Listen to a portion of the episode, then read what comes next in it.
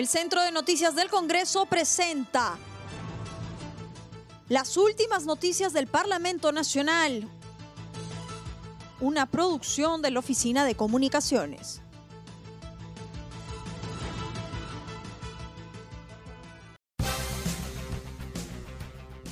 ¿Cómo están? Los saluda Claudia Chiroque. Hoy es miércoles 15 de julio y estas son las principales noticias del Congreso de la República. Titular del Parlamento Nacional deseó éxitos a la gestión de Pedro Cateriano como presidente del Consejo de Ministros.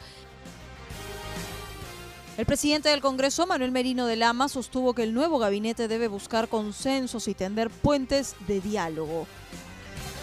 Eh, particularmente creemos nosotros del Parlamento Nacional que va a tener la gran posibilidad de lograr consensos y mantener puentes de diálogo que serán fundamentales, a pesar que el Congreso ha hecho sendos esfuerzos de mantener siempre los puentes y, darle la facultad la oportunidad cuando lo ha pedido el Ejecutivo. Esperemos que ese reto que va a asumir sea el que pueda permitir un poco de tranquilidad.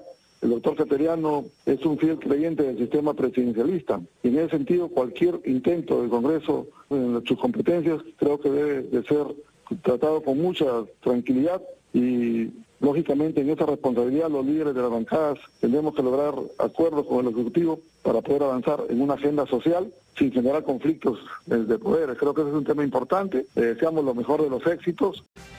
En otro momento anunció que el jueves 23 se llevará a cabo una nueva sesión descentralizada del Pleno del Congreso en la ciudad de Arequipa con el fin de escuchar las demandas de sus autoridades y pobladores de esa región. Es anunciar que nosotros ya hemos programado un nuevo pleno descentralizado. En esta oportunidad lo vamos a hacer en Arequipa el día jueves 23. En ese sentido eh, se ha definido ir a Arequipa, posteriormente iremos a Loreto y sucesivamente acordaremos ir a cuatro regiones para de eso hacer una muestra de lo que realmente viene sucediendo. Gobiernos regionales utilizarán el 15% de sus recursos por canon para combatir la COVID-19. En Comisión de Economía se aprobó por mayoría el dictamen de proyectos de ley que establecen medidas extraordinarias del uso de recursos del canon dentro del contexto de la emergencia sanitaria. La norma precisa que la Contraloría, financiada por sus propios recursos, realizará las acciones de control correspondiente dentro de las atribuciones que les confiere la ley. También permite de manera extraordinaria y temporal a que los gobiernos regionales puedan utilizar el 15% de sus recursos provenientes del canon para financiar sus planes de reforzamiento del servicio de salud y contención del COVID-19. En otro momento, los integrantes de la comisión aprobaron el dictamen que propone la ley que otorga beneficios adicionales a poblaciones de extrema pobreza en los recibos vencidos de los servicios públicos de telefonía fija, telefonía móvil e Internet y los declara como servicios esenciales. La iniciativa tiene por objeto declarar de necesidad pública y de interés nacional el otorgamiento de subsidios focalizados para el pago de recibos de primera necesidad a las poblaciones de extrema pobreza aprueban dictamen que ratifica alcances de decreto de urgencia sobre confianza digital.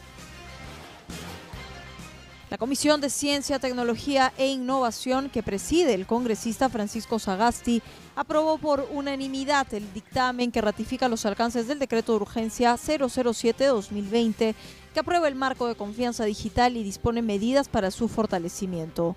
Sobre el particular, el presidente de esta comisión remarcó que el citado, sobre el particular, el presidente de esta comisión remarcó que el citado decreto de urgencia sí cumple con los requisitos sustantivos en términos de pertinencia, urgencia e importancia que establece la Constitución Política del Perú.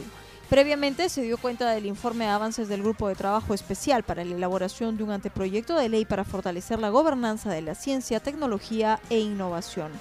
En la misma línea, el congresista Sagasti anunció que para la próxima semana ya estarían en condiciones de presentar un primer borrador preliminar del anteproyecto para iniciar el debate correspondiente.